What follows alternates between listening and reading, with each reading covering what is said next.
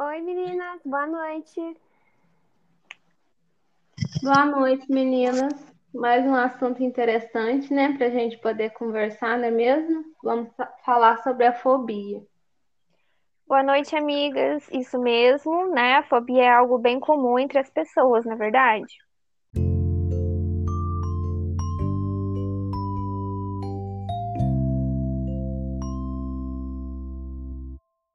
Muitas pessoas têm fobia de lugares, animais e até mesmo de falar em público. Exatamente. E para ficar mais claro, eu vou conceituar um pouco esse termo. É, no dicionário, a fobia é um medo exagerado de algo. Já para a ciência, é um distúrbio psicológico. Então, e geralmente, o que perturba um fóbico é algo totalmente inofensivo, né? Para algumas pessoas pode ser horrível.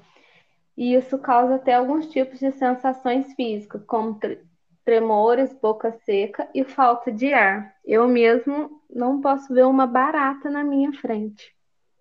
Nossa, e naquele dia tava lá se agarrando com a cigarra na sala de aula. Para você ver como que é, amiga, eu posso pegar uma cigarra, mas se for uma barata, eu já saio desesperado. Eu tenho um vídeo até hoje. Todo mundo não levantou, acredito. saiu correndo, aí você lá toda bravona, tirando cigarra de dentro da sala. E vocês sabiam, gente, que a ideia de fobia ela está classificada na psiquiatria desde o final do século XIX, então já faz um tempinho, né? E sendo é, ela é classificada como um pavor intenso que é vivido de forma contínua frente a algo, qualquer que seja, objeto, algum animal. Pois é, isso mesmo que eu ia falar. Geralmente algumas pessoas, elas mostram medo a um determinado objeto, uma situação e até cor para vocês terem noção. Freud começou dizendo que a fobia estava relacionada a todos os casos de neurose, né?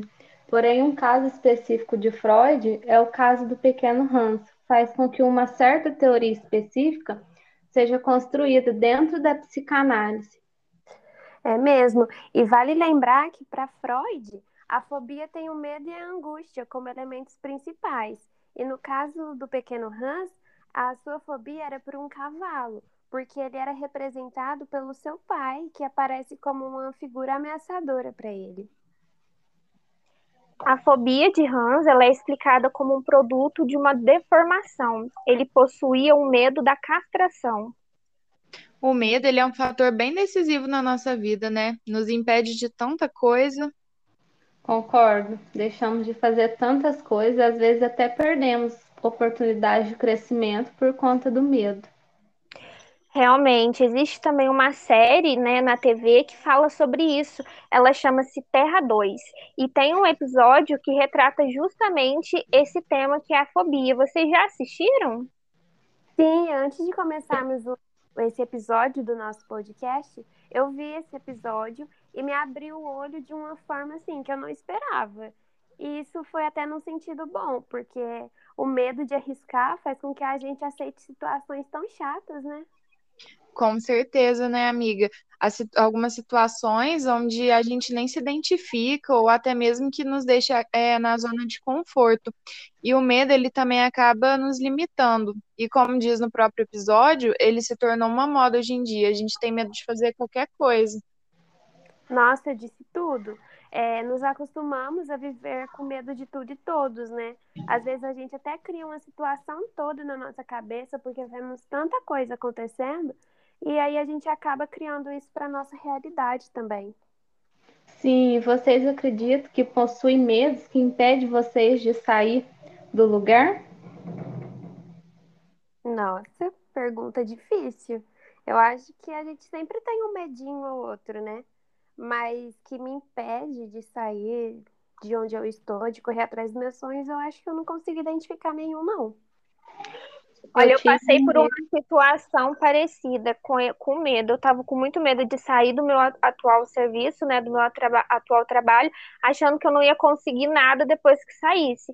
Mas aí eu consegui criar coragem para realmente sair e agora tentar buscar algo que seja realmente melhor para mim. Sim, e muitas vezes a tem essa coragem, né? Eu, eu acho que o medo de errar acaba sendo o maior de todos. E aí fica prendendo a gente uma situação que nem sempre é boa. Verdade, concordo totalmente. E que bom, Flavinha, que você tomou coragem para ir atrás do que você realmente quer para você. Ai, obrigada, gente. Fiquei muito feliz por essa conquista. Que bom. Era de muitas que vão vir ainda, você vai ver. gente, então é isso, né? Sim, acho que sim. Sim, Então, podemos- boa noite para vocês. Até o nosso próximo episódio. Foi ótimo ter essa conversa com vocês. Boa noite. Muito obrigada por nos ouvir até aqui. Muito obrigada. Tchau, tchau.